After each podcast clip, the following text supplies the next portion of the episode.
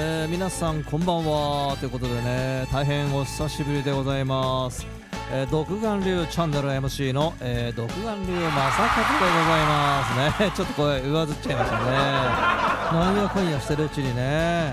あっという間にこう時間が過ぎてしまったということでございましてね、えー、ようやっと独眼流レディオの方をですね再開することができましたね。一応第2節という形でねやらさせていただこうと思ってるんでございますけどね。まあ、あのゲストがね、あのいらっしゃる時に、えー、更新させていただくという形でですね、えー、第2節はやっていこうと思っておりますのでまたね皆さんねお付き合いのほどよろしくお願いします。ということですよね。あそういえばお知らせが一つございましてですね私ですね、あの半年ぐらい前にねあの鈴木のですねエブリバンというねあの車を新車でね購入させていただいたんでございますけどもねこちらがですねまあ、正直言いますとですねちょっと飽きてしまった あったんでですね、まあ、思い切って、えー、手放すことといたしましてですねあの近くのですねガリバさんですね持ってったんですよね。そしたらですねなんと新車と同じ価格で売れてしまった。ねまあこれちょっとねあの私にしてはですねちょっと嬉しかったもんですからね、まあ、皆さんにお伝えしたいなと思ってね今回えー、冒頭でお伝えさせていただきました、ね、それではですね、えー、早速ねあの今年をちょっと振り返りましてですねあニュースの方をねお伝えしてまいりたいと思うんでございますけどもね。まあ、一番大きなニュースといえば、ね、あれでしょうかね。あの大谷翔平選手ですかね。アメリカ野球界のね歴史に残る大変な活躍を見せていただきましたよね。これ見事ね MVP をね獲得できたということでね私ねあの普段野球見ないんでございますけどもねもう非常にこう感動しましたよね、まあ、特にねあのホームラン競争ですか？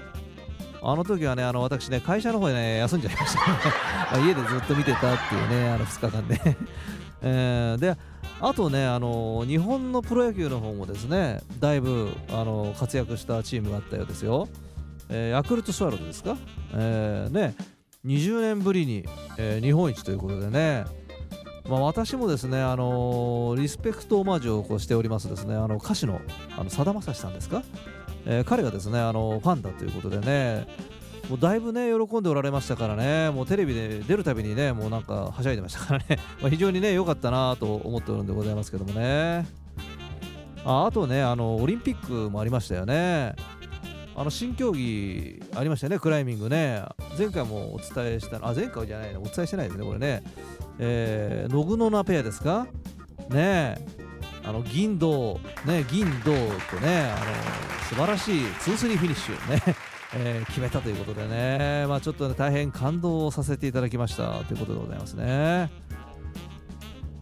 あ最後ですかね。えー、卵関連のねあのニュースの方もねお伝えしておきますとですね、えー、野山北公園にございます、えー、片栗の湯ですか？ね、コロナの影響でね時短営業とですねあのサウナがねずっと休止しておりましたけれどもね。あのつい先日ねどちらもあの解除になったということでね。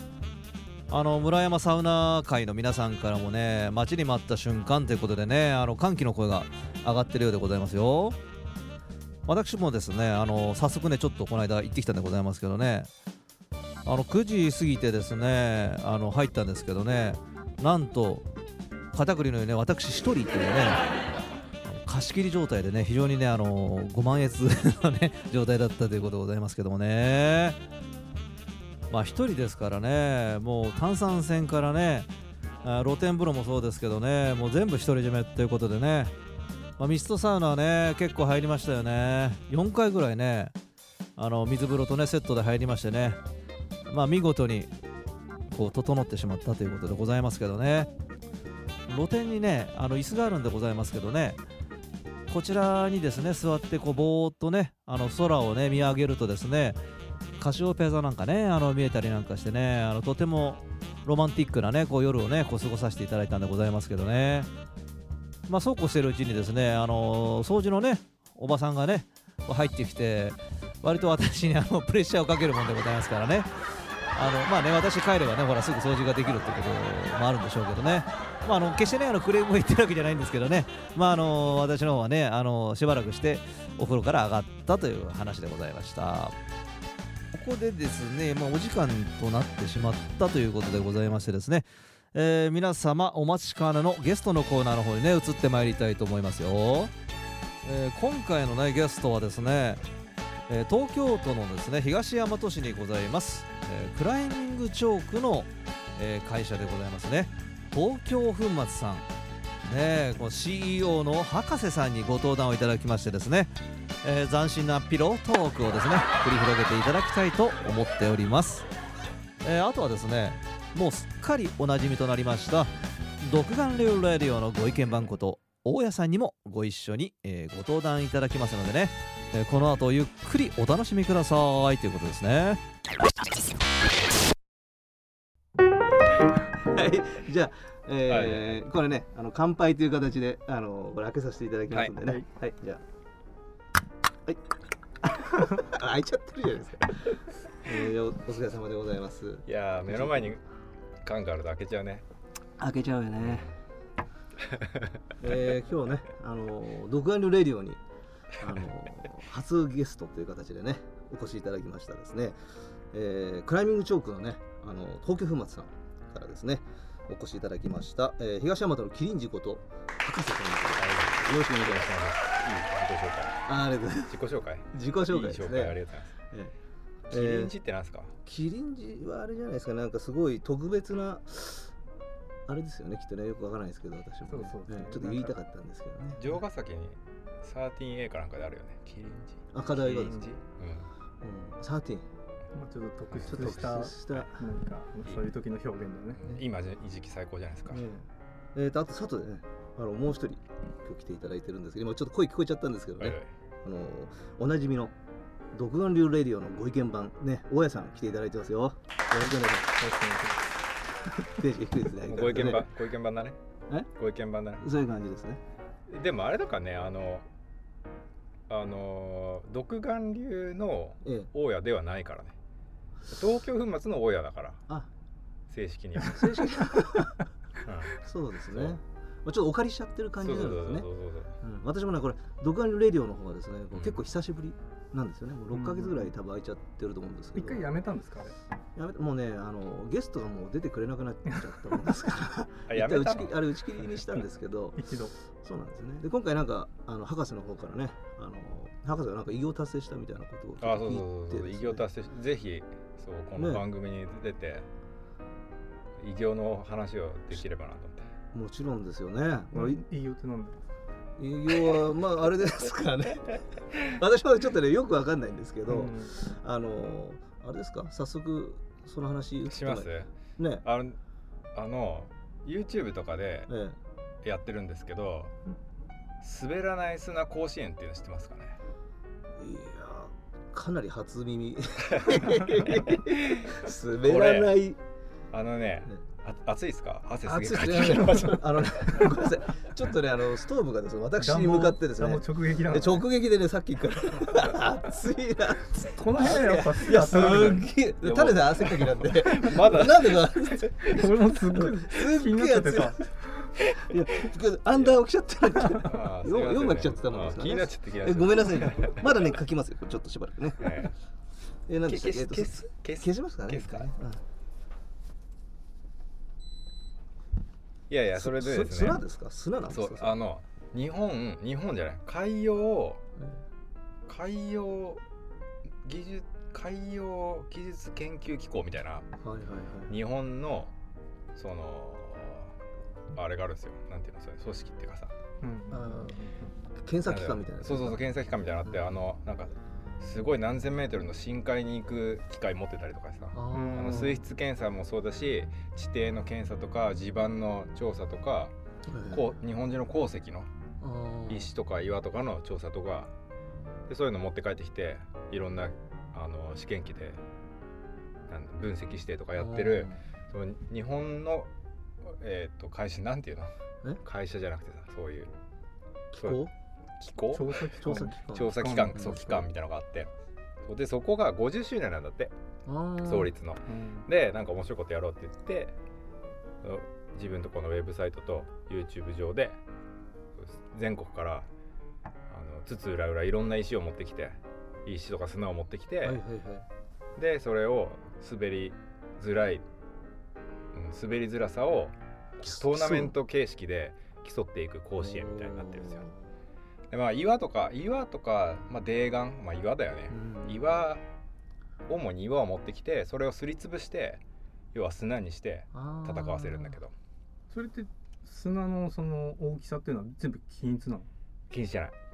バラバラなの、うんバラバラバラバラ。で持ってきた人の加減でいいわけですね。あーどうなんだろう。一応多分砂にする工程とかは自分のところでやってたりするのかなその辺合わせないとなんかちょっとちょっと、ね、まあでもねそこまで厳密じゃないんで。うん。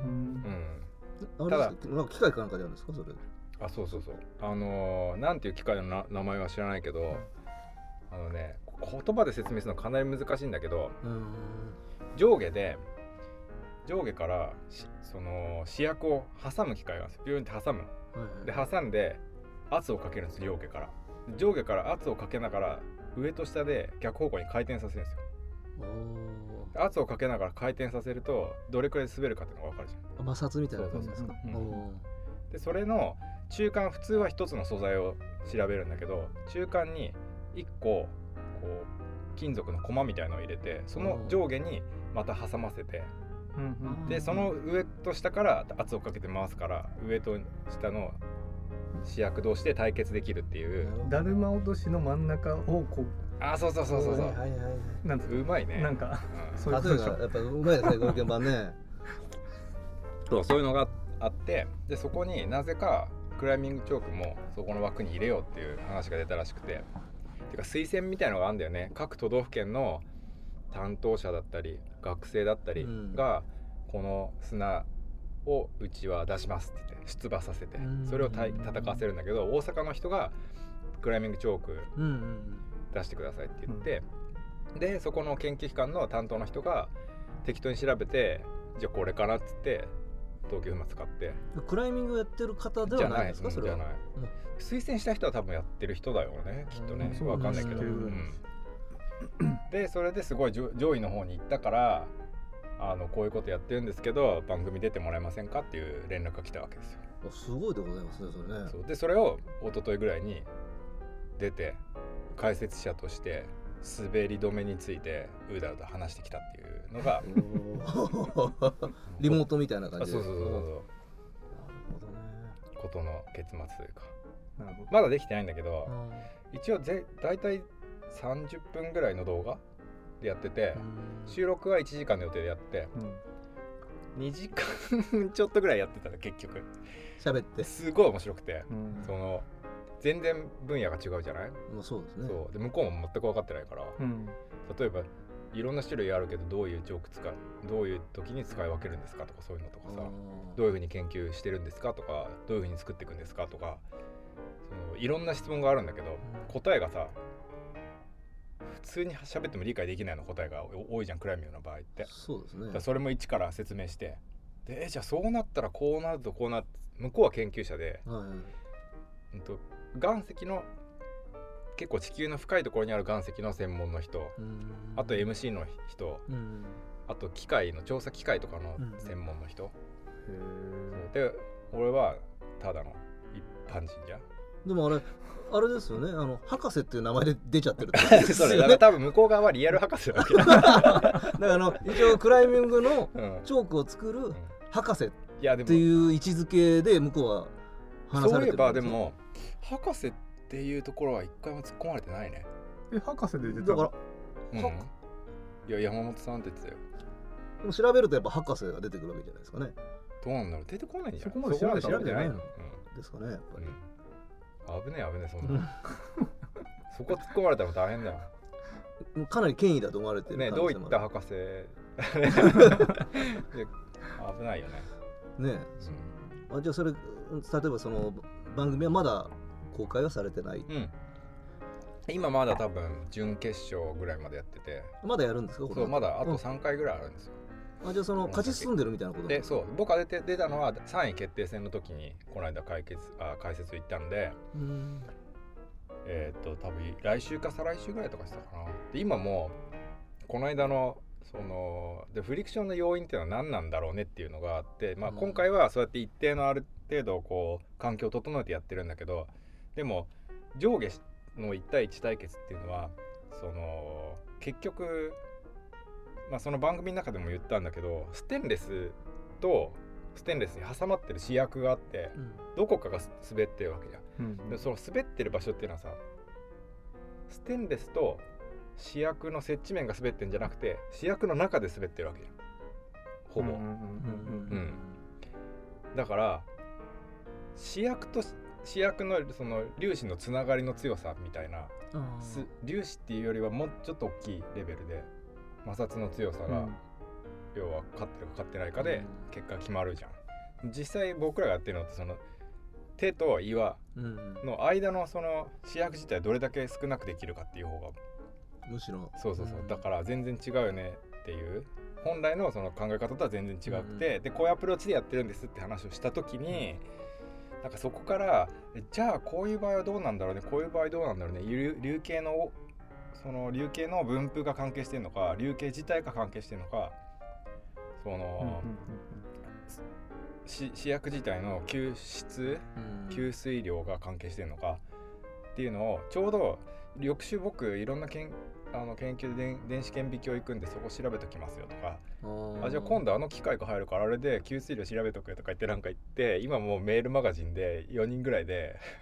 検査をしてくれてるってことですか？そうそうそう。今回はこれうんこれ見てきたんですけどこういう形だったんですけどこれってどうのこうのどうのこうのっつってかなりいまだに盛り上がってる。すごいじゃん。これは東京粉末の粉の検査機関みたいな。そうそうなんかなんかありがたいですね。すげえいい友達できた感じで、確かに。うんめっちゃ楽しい、うん。うんへー。でそういう報告が上がってきてるんだじゃあいろんな。今この会社の従業員の人と話すより結構じゃあもうコアな話になっいやだてきちゃう。だ会社どころか、こんこういうのでそんなコアな人と話すことないよね機会があんまり、うん。確かに。うん。もうちょっと言われても私もちょっとちんぷんかんぷんな部分があ俺もちあるので。結構ちんぷんかんぷんで言ってても、難しいですよね。難しいよね。うんそうだけどそう分かったのはみんななんで滑るかあんま分かってない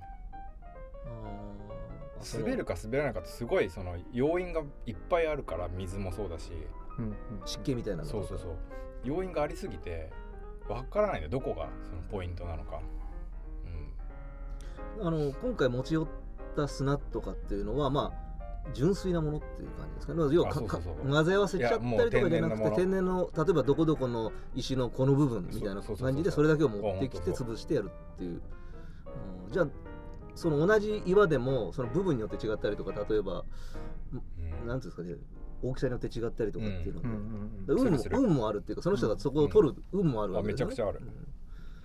東京粉末のその粉はばらつきはないんですよね？あいや結構ばらつきあるそううちらはそもそも炭酸マグネシウムの中でも結構ばらつきがある方で流形自体うじゃあその中でもしかしたらその最強の？一ん袋がポイントは？発生してて。多分そこまではないかないですでも他の岩石はあるかもしれないね、うんね場所によってね、なかなかねちょっと難しいかなり難しいこの独眼流レディオで扱いきれるかどうかっていうやこれはだから あのその YouTube の紹介ってことですそうですねそうあそうですよね。なんか地盤地盤話をしに来たっていう感じ。なるほどでございますね。聞いて聞いてこんなことがあったんだよっていう。いやいやいやすごいですね。でも聞いてくれれる人あんまいないから、そうですか？うん、こうやって 自分で自分で聞いてくれる人をセッティングしてもらうっていう。いやいやいやいやもうただあれですよ独眼流レディオのあのまあこれ視聴者というか聞かれてる方はごくわずかでございますからね。全然いいですよ、うん。まあもう若干5名ぐらい。まあごごくわずかなハードなコアな人でしょハードコアですね。だいぶハードコアですね。うん。いいんですよ。なるほどね。まずじゃあそれを出られて、まあ、まだやってて上に上がる可能性もあるってことですか？その優勝とか例えばそういう準優勝とか優勝みたいなのもあるってことですか？そう今準決勝なんで。準準決勝。ベスト4に残ってるんですようちは。まだもっと上がる。だからこっからあとベスト2そして優勝まで優勝したら2回やりますから。大変なことになっちゃうんじゃないですか？だフィーバーですフィーバーですよねそれ、でフィーバーじゃないんですよ。実際うん。50組出ててうちだけ人工物なの。なるほど。あうんうんそういうこと化学、ですよね。うんこう化学薬品？薬品？化学。薬品じゃないの？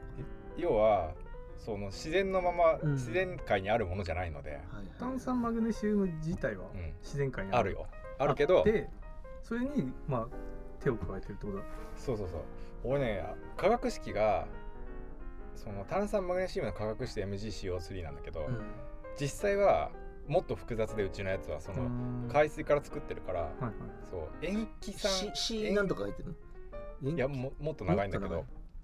塩基酸塩じゃ塩うわもう忘れちゃった。塩基あ忘れちゃった。まあ調べたらすぐ出てくるいですよ。ねあのあのあの海水から作ってる炭酸マグネシウムはみんなそれ。うん。うん。じゃあいろいろ混ざってるっていうか。混ざってるんじゃなくてもっと純粋。あ純粋なんだ。うん。炭酸以外あ炭酸海水以外は何？一応ねあかいできんあできるのはあっちゃって知らないけどマグネサイトっていうあの鉱物から取れるんだよね、鉱物の中に炭酸マグネシウムとか炭酸カルシウムとかいろいろ入っててでそれを分バラバラにして炭酸マグネシウムだけ取ってるのが普通の炭酸マグネシウム、うーん。そ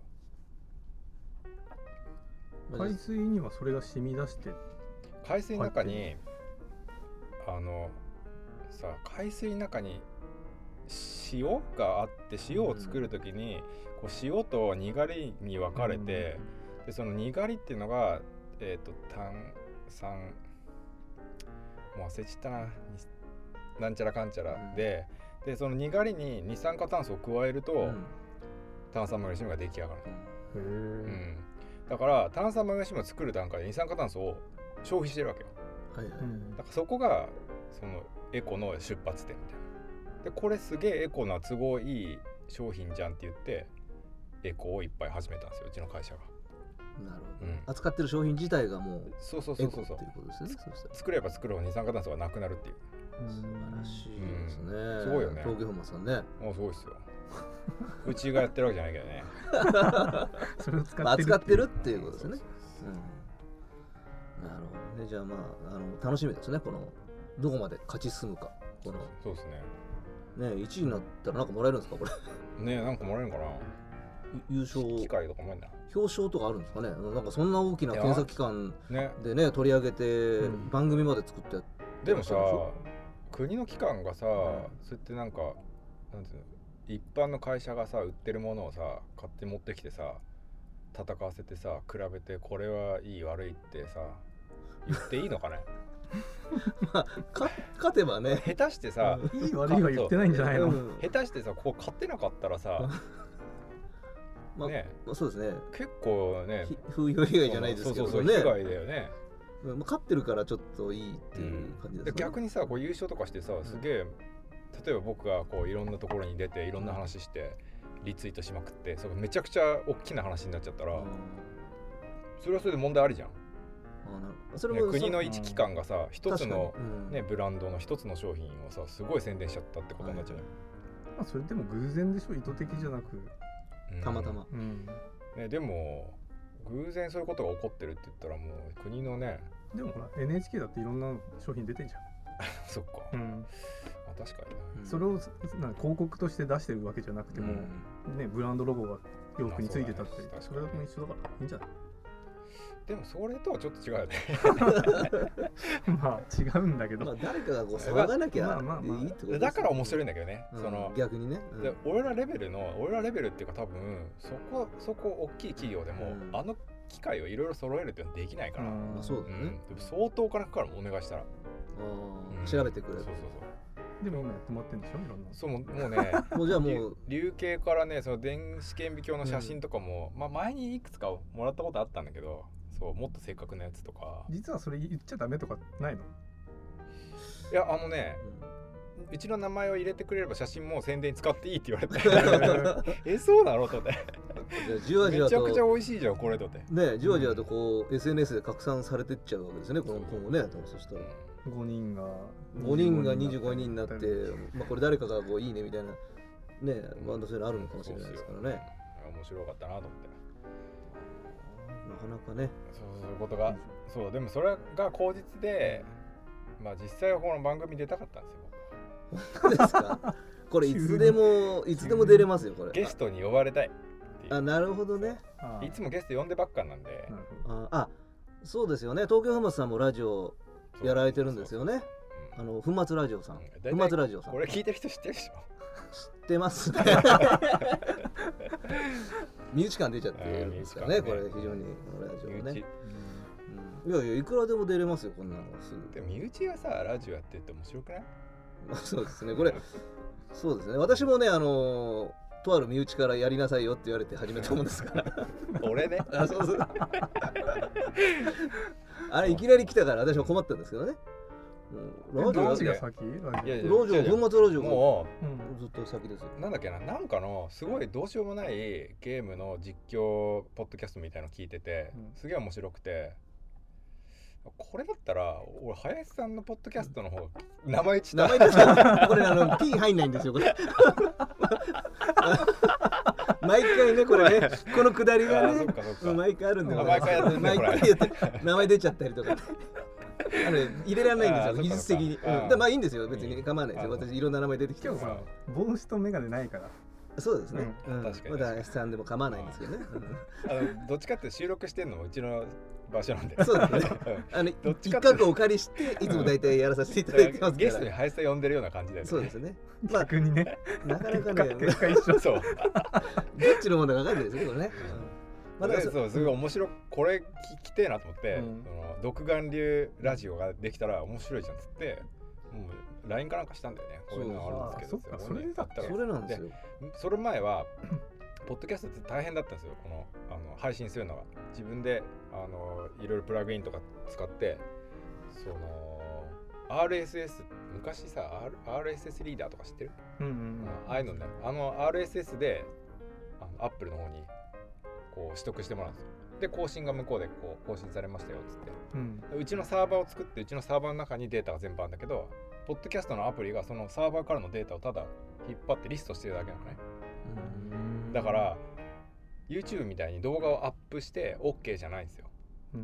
だからポッドキャスト配信するの大変だったの。それがえーっと何使ってんだっけ？アンカーだっけ？アンカー。アンカーがいいよっていう感じでね言われたスポティファイとアンカーとかがその初めて音声データアップロードすればそれがポッドキャストになってポッドキャストにその RSS も出してくれてポッドキャストでも聞けるっていう。うでサービスを始めてこれ林さんこれやったら これやったらすげえ簡単にできちゃうよって言ってどうやってみないって言ってサムネイルを作って送ったんです。だから粉末ラジオっていうのはゲストがいたりとかねみんな喋るじゃないですか、うん。そのいつもの工場長とかもね、いて。でこう一人でやるとなるとこうどういう会話なのかなっていうね。誰に何を発信したらいいのかっていうのね。なかなかこう難しいもんですから。まあ確かに。うん。でまあ相手がいないわけ相手いないいんでねもう突っ込んでくれる人いないですからね基本。そうだね。だからあのあのー YouTube YouTube チャンネル独眼流の YouTube あるじゃないですか。たまこチャンネル、たまこチャンネル、たまこチャンネル的なノリでくだらない話をして視聴者からくだらないメッセージが来て くだらない返答してででくだらない曲が流れて。っていうのをあれもこうねいろいろ想像してた。ああなるほどね、あれ長いですよねだって。もう。んラジオですか？ういやいや。たまこチャンネルタ何コチャンネルはね、分あれね、多分あの東京粉末さんって、まあ、ちょっとややこしくなっちゃうんですけどね、こう東京粉末さんの社長呼んであれなんですけど、あっちの方のオインゴボインゴオインゴボ一回名前をこう剥奪されたことありますからね、あのその時あのオインゴボインゴっていうバンドになったっていうね、エピソードもありますけどもね、うんそううん東京松っていうバンド？そうそちらが曲をね、作った時に、うん。まあ、一一ブログっていうか、そのあの一応上がるんですけど、そうそれでその時に文章とその動画と合わせてやってまあその曲紹介するのねあの誰かやった方がいいんじゃないかなと思って独眼流っていうのがあの出てきてあの紹介したっていう MC がね。そう MC あれがなんなんもう何回やってんですか？10回10 10回以上。もっとあるありもっますかね。ともっとあるよ。ちょっとわ覚えてないですよね。もう全然古いからあれも。う何年もやってるんでね。うん2、30個ぐらいあったんじゃないの？いやいやそんなないです。よ歌がそんなないです。ね あそういうのでまあで独眼流ラジオをこうねあやってったんですけどね。もうなかなかねこうなんネタもなかなかねないですよねあれ自体ね一人でやってますからね。ねでもね。一人語りは。一人語りは難しいですだからあのねほらゲーム実況とか何かしらネタが毎回ねこう新しいのがあればそうですね。それ新しいことでね、こういろいろ今週こんなことがありましてつってさ、言えますからね。うん。だ大体大家さんと飲んでるとか 大家さんとお風呂行ったとか、まあ、そういったネタぐらいになっちゃって、まあ、大家さんとのあれになっちゃってラジオになっちゃってるなみたいなまあそれは悪くないよね、ですかね。うん。なるほどね、うんまあ私もラジオやらさせていただいて、で粉末ラジオさんも今はね。うん。え今結構だからラジオやってる人多くてポッドキャスト。もあのーほら倉上啓太君のうはいはいはい。レイニーモンキーズラジオみたいな。クライミングの草野さんとか呼んであすごいゲストが来てますうん。ね伝説が。そうそうそう博士出ない博士はうんまああのいろいろあのアドバイスをして最初にこういう機材が必要だよとか、はいはいはいそうそうそうそう。はしたかな。出ないの。出ないの？いやいやうん。あ声がかかる、うん。でプロデューサー的な感じですよねでもね裏裏の裏のね。で操る、うん。いや全然そんなことないよこういうのが必要でこういうところ大変だったねぐらいでさちょっと LINE したりしたぐらいで。とかあの大ホールドのさ大場美和ちゃんっていうすごい可愛い。清楚系あの映画映画あそうそうそう。出られてましたよね。なんかかさかさぎ、まかさぎかかさ京都の方のあれじゃないですか。あそうそうそうそうあ見ましたよ私、えあ本当に？えあのアマゾンプライムでタダで確か見見れるんですよね、ええあれね。てないよ、でなんか結構ねあのちょっと覚えてないんですけど。なん。か出られてたのは、うん。あの見ましたよ、ね。うん。何喋ってんのみんな？クライミングのことやっぱり。でもその美和ちゃんのやつも美和ちゃんのは大ホールドで結構こうトポ出したりうん。結構クライマーとつながりがすごいあるんで多分そういう感じでクライマーのこの間この間室井さんがゲストに出てたよ。でそのラジオ。そうそう室井さん。そうあ第1回ののゲストはあれだった。美穂ちゃん。あうあ、ん。は多分美穂ちゃんの仲いい友達だからガチクライマーですね。そうそうだから皆さんねこう呼んでる方のそのゲストの質がちょっとレベルが違いすぎちゃってね。うちわで回してるそうちょっとレベルじゃないね、そうですね。今のところ工場長ぐらいですかね。あれ。ねすごいよね。すごいですね。いやでもねそう考えると本当なんていうの？いやいやすすごい聞いてて面白いんだよもちろん。うん。いろんな逸話があるわけじゃん。うん。そうですね。そう。でもさすごい面白いだけにういやうちに出てくれてる人にまあ悪いんだけど。これ大丈夫ですかこれ？だあの P 入らないですからね。いやでもでもえ改めてその粉末ラジオのゲストを見ていくとすげえ面白いポッドキャストだなこれって思う。なんかそのなんていうの？あえて言うならみんな他の方たちはこう FM うちは AM みたいな、聞いてて面白い。ね。そうそうそう。聞いてだ聞けない？そのテレビじゃ見れない、あ 見れない。うん、裏話的な。裏話っていうかさわかんないけど、うん。うん。ゲストの癖がね。そう。確かに癖はありそうですね。癖しかないから。癖しかない。うん、だからあれ聞いて育ったらもう偏見しかない。あクライミングの話をされてますよね。でも。たまにたまに。ね前回一言も言ってない。んじゃない最近もう全然ないんですよ。だからそのコロナになってからさそれこそみんなそ言わんも言ってないしジムなんても全然行ってないし。家トレみんな。やっぱポジティブなことを探すの難しいじゃないですか今は、そうだからあんまりネタがなくてやっと最近ねこうみんな元気になって動き出してるから少しはネタができてくるかな。うん。でみんなコンペとかあんま行かなくて見なかったりするからさうんそうなんかコンペもやってんですかねでもね。やってるんでしょうね。やってると思うよ。あの工場長がしょっちゅういないから。なるほど。あ工場長。うん。出稼ぎですか？工場長出稼ぎに行ってるからさ。工場長いろいろやってますよね。いろいろ手広くええ手広くあじゃあ工場長が出てるってことはコンペやってるってことですよね、うん。そうそうそう。いやまあそういうことで、うん。こうラジオはこれこれからもっともっと来ますよ。まあみんなじゃあブームが、東京粉末の、えー粉末ラジオが発信源となってうん、ね博士がプロデューサーになって、うん。どんどんどんどん増えていく感じですかねこのクライマー界隈でも。もっともっ いやプロデューサーにならない。ですか全然。なんで、と いやいやなんかさっきからねいろんなところでこうそれ聞いてうみんながやってるんじゃないん、いややってるねと思って、いや聞いて圭太君だけで言ったの。そうそう。そうそうそう。うん、でもほらアンカーとか簡単でしょ？簡単ですね、うん。ん。音声作ってこうなんかこういうのレコーダーで iPhone だっていいの？そうですね。そう iPhone でレコーディングしたの。携帯で撮れるんですもんね。そのままアップしたらうん。1エピソード確かに、こういう部屋必要じゃないの？必要じゃない。もうどこでも外でも撮ってね、うん。それでも大丈夫なの？iPhone すごいもん、うーん。でも iPhone でいいじゃんこいやこれせっかくねあの あるもんですから。これこれもだいぶ年季が経ってるね。これはもう10年ぐらい使ってるんじゃないですかね。ね。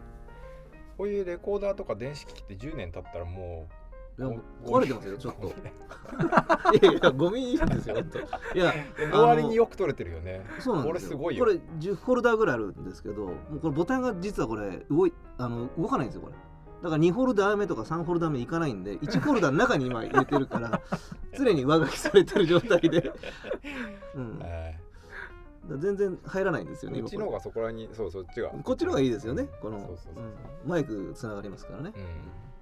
もうこれ1本でやってますんで私。すごいよね。ねえ。でも最初の頃は粉末ラジオもずずっと iPhone で撮ってた。4回目5回目ぐらいまで。あここれここで撮ってたんですかあの前の工場の工場のああのはいはいあっちのね。そうそうそう。もうでもこれできてよかったですねここね。まあここですね。うん、ここはもう普段も倉庫だけども。ね。使ってねえから。まあじゃあそういう形でえあの出られたということでね。その滑らない。えあそうです 滑らない滑砂砂。粉？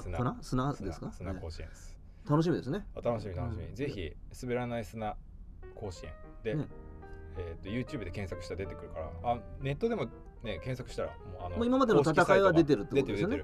じゃあ聞いてらっしゃる方でね、うん。興味ある方はこれ。YouTube だと探しづらくてえ公式サイトの試合結果みたいなところがあってそこだーって見ていくとクライミングチョークっていうのが出てくるんだけどそのクライミングチョークの横に試合の動画を見るみたいなのがあってそれで見ると全戦見る簡単に見れる。うん。あ要はなんとか対なんとかみたいな。そうそうそうそう。もう3回戦がもうねすごい面白いからもう激アツですか？激アツ。あじゃあもうそれぜひねあのこれ聞いてらっしゃる方にね、うん。見ていただきたいですね。1回戦2回戦圧勝。うん。圧勝。3回戦激アツ。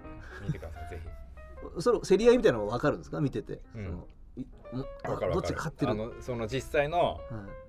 競り合いしてるうん。シーンの横にトルクが出てて今どのくらいトルクがかかってますよとかあが出るんだけど滑り出すとトルクって落ちるじゃん。要はあトルこうギューってさ滑っちゃってますからね。そう滑らせようとするトルクが滑った瞬間にスッて落ちる、うん。うん。だからトルクを見てれば滑ったことも分かる。あ分かる。だけどそのものによっては滑りながらトルクを上げられる砂とかもあるわけ。うん。途中で噛み始めるみたいなそうそうそういうイメージそういうイメージ、ううん。んだあ滑ってる滑ってる滑ってるって言うんだけど見たら感じ滑ってるんだけどそのトルクの曲線はずっと上がっていくってすごいなそう。とかなんかスパイクみたいな感じになってるんですかねきっとそのちょっとした形状とかね、そうそれの原理の説明とかもこの間の僕が出た時の解説の時に他の人が解説してた。うーん。そういうことだったのかと思って、もうじゃかなり面白いですねこれね。いやかなり面白いよ。じゃあ 私ども見見ないとねこれね、うん。早速、うん。うん。スリップハードニングとはい。スリップウィークニングっていう種類に分けられてスリップウィークニングっていうのは滑りスリップしたら弱くなる。うん。だからうん。一回滑ったらもうそのままザーッと滑っちゃう、滑っちゃう。でスリップハードニングっていうのは滑らせながらもこう噛んでいく感じどんどうん。んで強くなってって限界を迎えると滑っちゃう。う。じゃあそのそっち同士で戦ったらどっちが勝つか分かんないわけですよね。ん、分かんないかもしれないけどでもそっち同士で戦ってる分には多分あんまり面白くない。見見た目どっちかが戦って終わりなんだけど、うん。そのウィークニングとハードニングがちょうどいいバランスで戦うと熱くなる。その逆転勝利とかが生まれるわけよ、ね。うん。そう。それがねすごい面白くて、うん。じゃあぜひそれね皆さん見ていただいて、はい。優勝したところうん、の砂混ぜりゃいいんじゃない？あでもこの間ねでそれで実際にうちの粉とでもう一つの粉と、うん。触ってこうやってやったらもう全然違うんだよねあの向こうの人が触ってうんうちの粉と他の砂とかだと人間の手にはもううちのチョークがもう抜群だからうん。テーブルにこうやって指を置くと滑らなくなるっていう、うん。だけど他の砂はそういうことは起きないんだよね、あなるほどね。そうそうそうそう。だから。細かいんですやっぱかねぱね。うんそうクライミングの使い方とその単純に摩擦力っていうのは結構う。ん、違うっていう。で俺も思ったよそれ、うんそうだよね。うん。単純にそう思うよね。それちょっと入れてみたいなと思ったよ。あとでもみんなね結構高いって言ってた。ちょっとしか取れないとか。あー。あそうなんだ。うん、うんコストはね。なるほど生産できないものだからか。じゃあ、ええ。そういう感じで。いやいやそうです。ありがとうございます、うん。大体喋りたいこと喋った。から喋りました。大家さんなんかあります？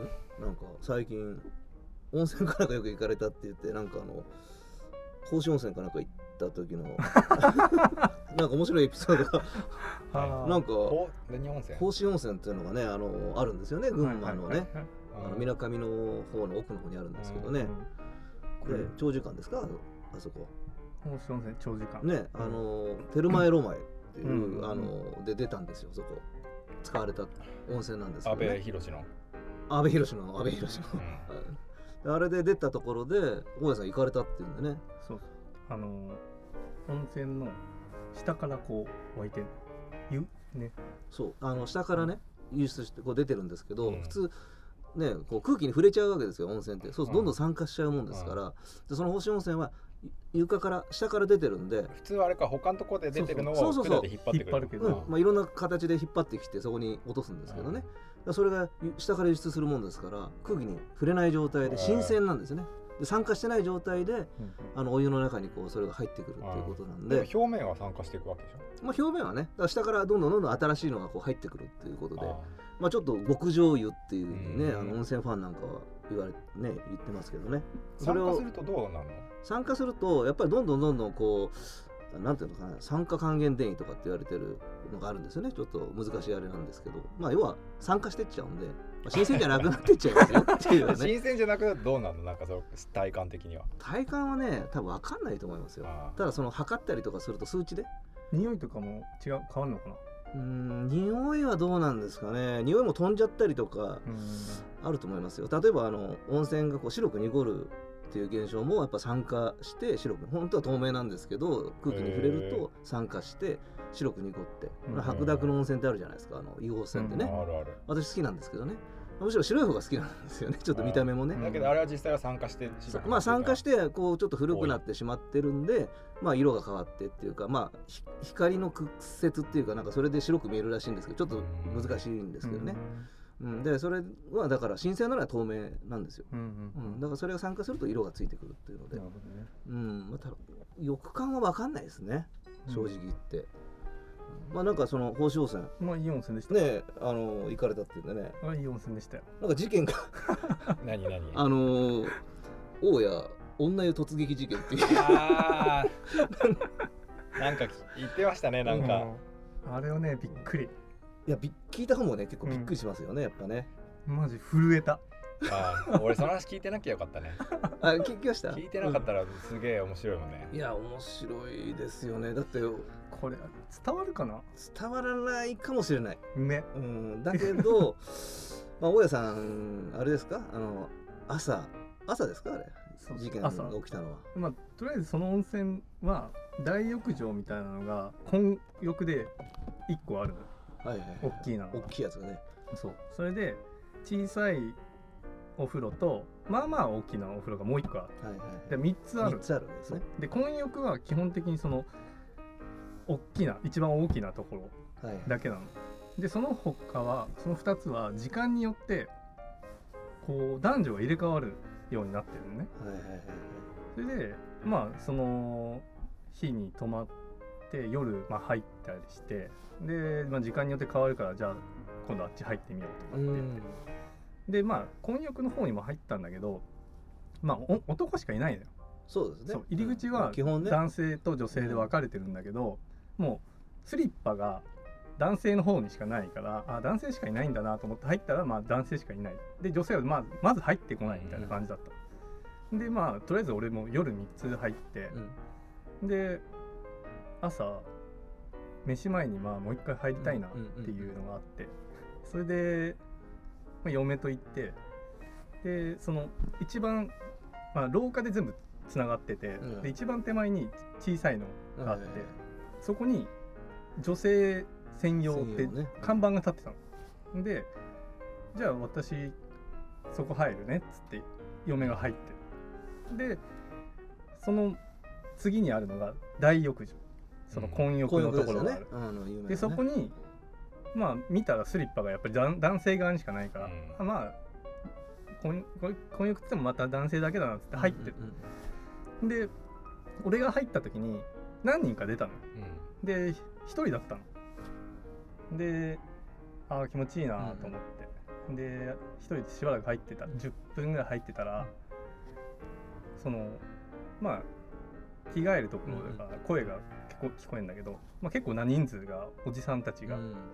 が入ってくる感じだったからちょっとうるさくなるの嫌だなと思って。でもう一つのそのまあまあ大きい方も良かったから俺そっちに行こうと思って。でそっちゆっくり入ろうと思って。でみんなやっぱそこに目当てに泊まるような温泉だからやっぱ朝一みんな来たいんだなって。だからこれからどんどん増えるんじゃないかと思って、うん。じゃあね。そう奥に行こうと思って。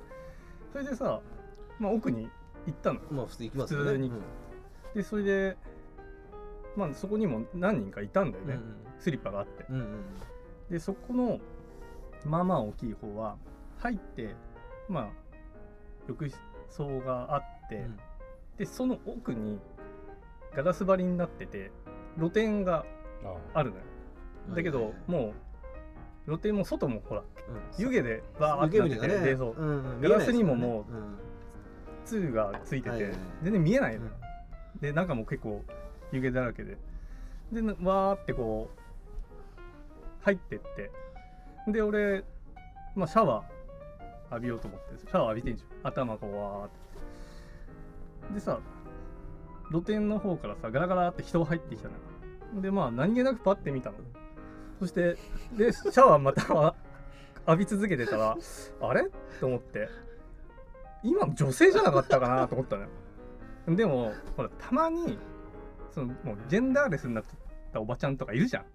すいませんねな,、うんうん。なんてこう入ってくる。うんたまにいるじゃん、うんそういう人。だそんな感じかなと思った。いやここだって。そんなことなかなかはジェンダーレスになっちゃってるおばちゃんとか。いるよいるいる。でもそっち先に来るかなっていう。いやだってやめて普通に。だって女性風呂がもうまあ手前にあったから、そう普通男性ですよね。そうそうそう、うんだと思い込んでるじゃん、そっか女性男まだ性混浴だもんね。そうそうそう。そうですよねうん。でであれ？女性だなと思ったんだよ、でいやいやいやいやいやって。んまあそんなことないういうそうそうそう。ん。そなことはないな。そんなことねえなと思ったんだけど急になんか俺不安になってきて。頭乗ってるい頭乗ってる時です。そうそうそう。ちょっとまあ一応確かめた方がいいなと思って、それで着替えようと思ってその脱衣所に行って、うん。でえ？おかしいなっていやでも嫁がじゃあ男性のところに入ってんのかなとか。いやそりゃねえなって、ねうん。ちゃんとこう看板もっていうんううんのでさ、そしてその何？脱衣所にうん。またここもう浴浴室から入っはいはいまたしそう来たんでね。そしたらまあ女性なのよ。間違いなく。あやべえと思って俺だからもう逆にねそう向こうからしてもなんで男がいるんだっていう。でお互いなんでだこいつなんでだこいつってなってたのと思う。悪びれもせずにそう。おじさん体洗ってんなとか、めちゃくちゃ堂々としてたからねこれ。ねえ。まあそうだよね。だって男湯だと思ってるそうそうそうそう。だから逆にあれ堂々としてれば入ってても平気ってこと、いやそんなことはない うん、何も言われなかったわけですよね。騒がれもしないし、そうそうそう。それでやばい。これ違うと思って出て、うん。そしたら女性専専用っていう看板が実は立ってたの。そうそれを気づかないでうん。入ってたのよ俺は。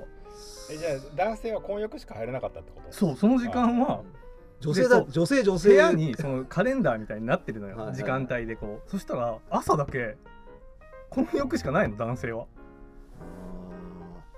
震えた震えますねそれはね。お縄ですよ。いやマジいやでビビったほんとそうだよ群馬の山奥でお縄になる可能性今もちょっと汗かくもんねうん多分あ大体の犯罪で、うん。もうそこまで捕まりたくないやつないよね、あんまね。いやね。窃盗なんかよりはるかにえはるかにですよ、よね。うん。わいせつか、まあ、盗撮？どっちかってもう最悪じゃん盗撮とかね、うん。そういうのだったらもう目的があってそのや、うん。ね、入ってってうん。捕まるってだから、こう堂々と女風呂に入っていくっていう行為は、あれ犯罪じゃない状態になってたわけですよねそれ。だって騒がれないし。そうだよね。だって勘違いだからね犯罪じゃなくて、ね勘違いですよね。犯罪だよ。いやすごい話だなと思っていやいやいやねしばらくだって入って一緒に体も洗ってって普通に入ってますからね、うん。多分だからあ2人とも温泉よく行くでしょ。行きますねだからさ私は。もうもういろんな固定観念もあるしあ大体こうだろう。んこうセオリーがあるじゃん。ーはいはいはい。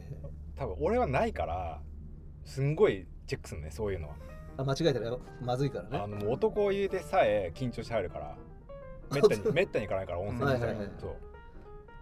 だから慣れすぎちゃってんや。うんだから私でも見ますよ警告だよ警告。いやいや俺も見た見たんだよ一応。だけどその朝だけはそんなチェックしてなくて。ああ時間で変わんだなっつって、うん。で看板もさ立つからさ。いや全然気づかなくてそれ。チェックが足りなかったチェック足んなかったね、なるほど。もう結構ねその話は衝撃すぎて。うん。すごいよね。面白いなと思ってもう、まあ、いい温泉。いい温泉だけどね、うんやばいね。もうそれ本当に出た時ホッとした。いやほっとしたっていうか出るまで分かってないんだもんね。だってうん。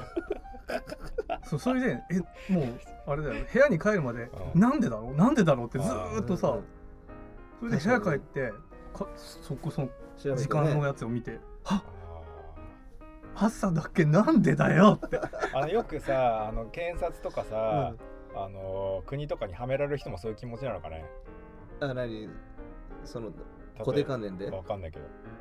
ということだ？ほ堀江貴文とかも捕まった時はさなんでだろう？なんでだろうと思ってたのかなとか、それはうん。やられた。だってさわかんないじゃん。もしかしたらさ誰かはめようとした人がさ入り口でさその看板をどかしたかもしれない。で大家が入った後に看板を置いて。あ もうでもルールでしょ？そういうこともとあそっか。まあでもちょっとね勘違いしやすいですよね。あうん。いやそう考えると結構そういうはめ方もできるね。あーもうそう思わせといて。ーできるかな？わかんないけどできるよ。ねできんじゃない？だから男湯後から女湯に変えちゃえばいいんだもん。ね、あとあと入ってきますよねそしたら、ね。いたずいたずだらですよからこうやってのれんを変えればいいのれん変えちゃえばいいうん。やばいね。やばいですね、おお風呂屋で結構事件が起きちゃいますねそれね。ね。ジェンダーおばさんって何ジェンダージェンダーおばさんっていうのはねなかなかそれもね大丈夫なのかって。いやいるよいる。うんジェンダー関係なくなっちゃったおばちゃん。ねまあだから皆さんもね気をつけてくださいってことですよねこれね。いや気をつけた方がいいうん本当に確認はした方がいい。確認は絶対しないともう。本当 捕まってからじゃね言い。訳できないですからねだって気づかなかったって言ったって信じてもらえなかったらね。まあそうね。うん。そっちに捉えちゃったら終わりですからね、あのあの電車の痴漢とかと一緒でね、いやそんなつもりはないっつっても連れてかれちゃったら終わりですからね、だからやっぱりあの気をつけてくださいってことですね そんな感じですかね。はい。そんなとこですかね、面白かったなと思ってねその話。ぜひ。面白いかな。全 毎週どっかに行ってるとあるね。そういうことがね。国にね。ああるね。あとあれですか？博士は新製品とか特にないですか？PR とか。ーない。ない？作る予定もなし。ない。ないですか？今あれですよ、うん。あのーちょうど今日14はいはい、10明日？うん。明日明後日しあさってくらいから、うん、あの新しいスウェット。あスウェットパーカー？いやパーカーじゃない。んスウェット？フードのしでしあょなしのもの、うん、あれどこやったか今ねあの博士がね探しに行ってますからね、あるんでしょうかねここね、あ。じゃん。いいじゃないですか。いいでしょ。なんか。ボトルラベル。ボトルあこのあこれは何ですか？このタグの部分。これね僕の親友の高尾渡辺イラストレーターデデザイナーが描いてくれた。渡辺画伯画伯が描いてくれた。あすばかわいいですね。ボトルくんタグあそれがコラボしてやってるってこと？あこれ、ね、全然ラジオだから伝わらないと思うんですけど。まあいや17日8日あたりからじゃあ発売。発売予定ということでね、予定です。じゃあ、まあ、ぜひねこれ聞いてる方はね、ええあれがあれば買っていただいて。ね抽選で1名様いやそれで抽選あ そうないの？これ、抽選ないですよね。ない。買ってくださいということで、はい。えーいう形でございますね。え結構いっぱい頼んだんだけど大丈夫かな？すぐなくなっちゃいそうな気もするけど先着？200人。200人。おーやっぱ 全国。で。200人まあ確かにね。そうですね。なくなっちゃう。うん確かにね。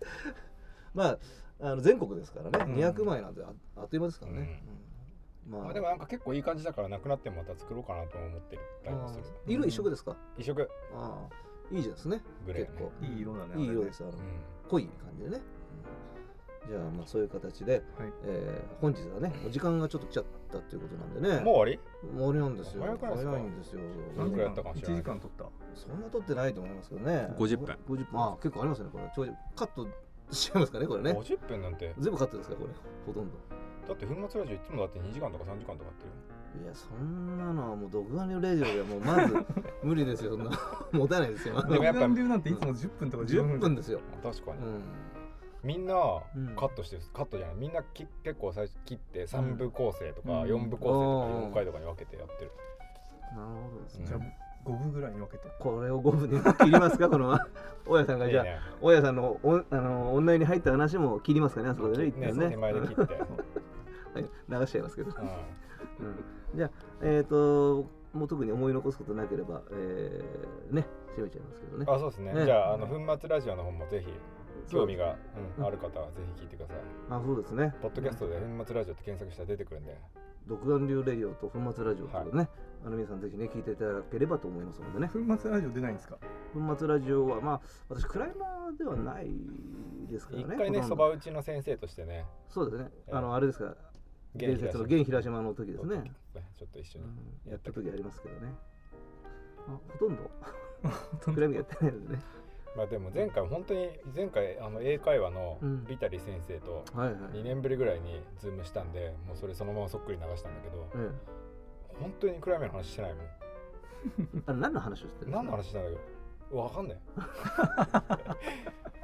あのなんかなんかあのビタリ先生のうん。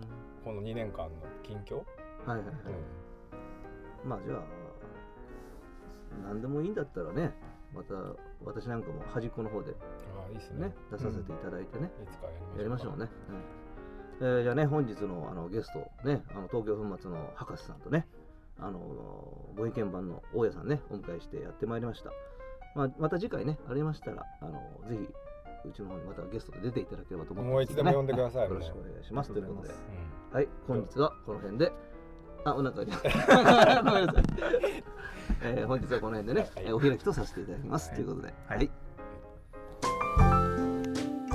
えー東京粉末の、えー博士をね、えーゲストにお迎えしてお届けしてまいりました今宵の独眼流レイディオでございますけどもねいかがでしたでしょうかね、えー途中にねちょっと雑音がね入ってしまいましてね大変申し訳ございませんでした。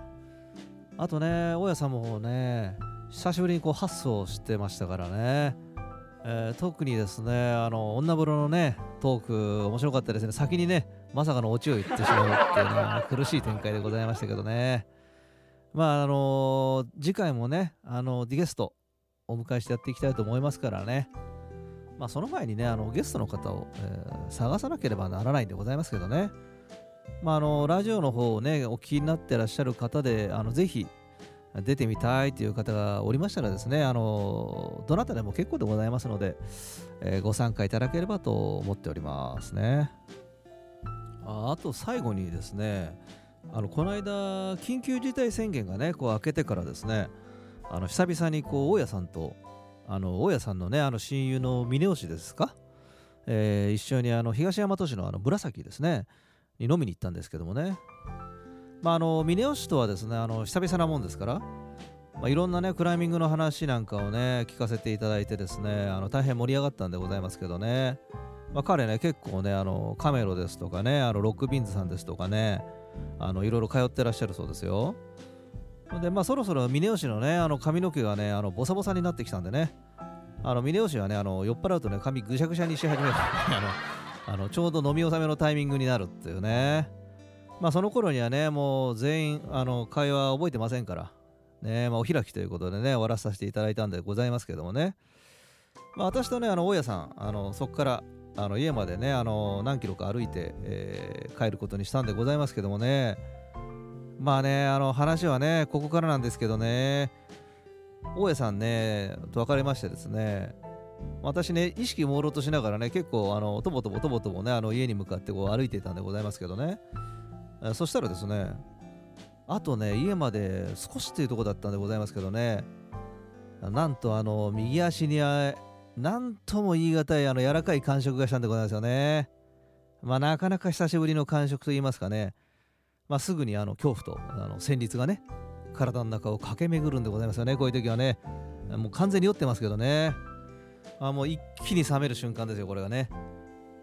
もうねこの瞬間からもう二択になるわけでございますよね。もうバナナかうんちのね。まあねラムさんってことでございましたけどねあのー靴をねあの脱いで恐る恐るこうやっぱり匂いをねこう嗅いでみたところですね。まあ間違いなくうんちだったというね、話でございますよね。まああのーそんなところにねあのピンポイントで皮のむけたバナナもね落ちてるわけございませんけどね。まあもうそこから先はもう廃山兵の足取りでございますからね。片足引きずりながらね帰ったんでございますけどもね。まあもう女房はね、えーおかんむりでございましたね。